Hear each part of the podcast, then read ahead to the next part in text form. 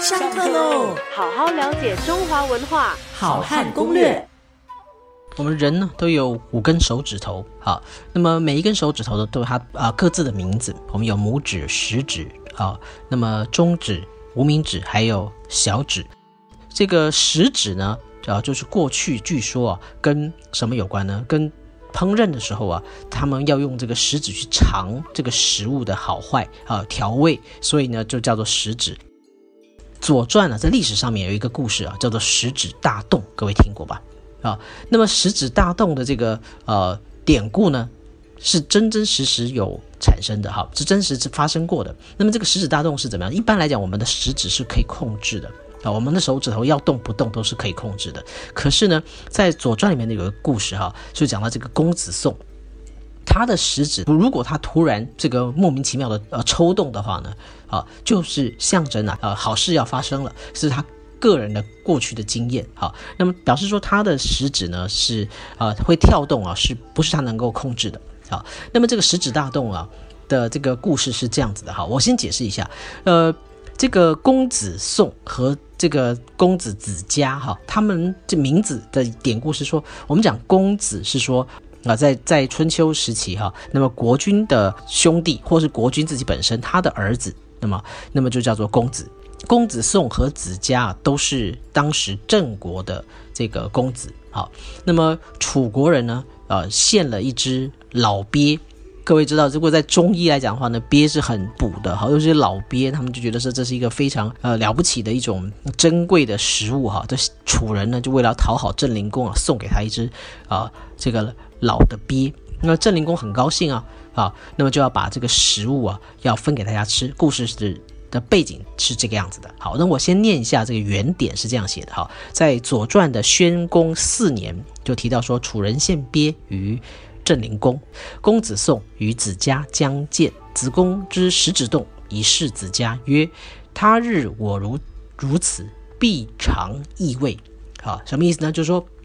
这个呃，公子宋和子家要去，刚好要去见这个郑灵公。那么结果呢，子贡的食指就大动，莫名其妙的就跳动。他就给他给这个子家看，你看，你看我的手指头啊，就莫名其妙的跳动。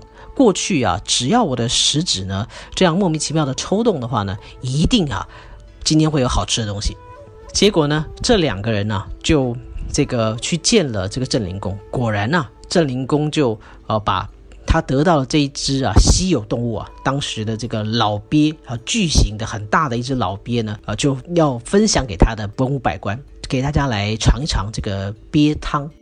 公子宋啊和这个子嘉两个人就很开心啊，就嘻嘻哈哈的笑着。这个郑灵公啊就问他们：“哎，你们两个笑什么笑啊？”就把这个事情啊，狮子大动的这个事情就告诉了这个郑灵公。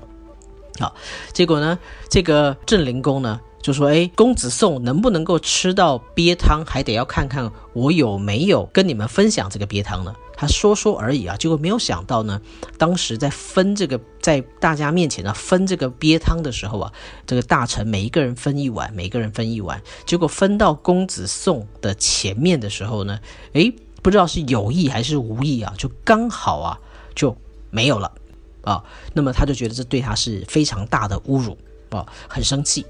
当然呢，他也就大摇大摆的啊，就走到了郑灵公的面前，他的这个呃桌子前面啊，然后呢，就直接把这个他的手指头啊，就说公子宋他自己的手指头呢，就把它伸到郑灵公的汤碗里面啊，去尝一尝它的味道，把他的食指伸到这个灵公的汤碗里面啊，去尝的味道，那么舔一舔之后呢，才昂首大步的走出去。啊，当然，这个公子宋现觉得郑灵公侮辱他啊，那么郑灵公现在呢也觉得公子宋侮辱他，为什么呢？因为公子宋竟然把把他自己的手指伸到我郑灵公的汤碗里面啊，来尝我的食物的味道。如果任何人想都觉得是一个很冒犯，何况他是一个啊国君，这是第一个。第二个呢，汤碗盛汤碗的那个叫鼎哈，鼎在过去是有。王权的一个象征意义的，啊，因为天子才有九鼎，那么以以此类推呢，有七鼎，有五鼎，啊，这样子。那么所以呢，我国君的汤碗，我国君的鼎，就是我国君的王权，竟然呢、你想要染指，所以这个是让人觉得非常的不恰当的哈、所以呢，就埋下了要杀这个公子宋的一个杀机。好好了解中华文化。好汉攻略。下课喽！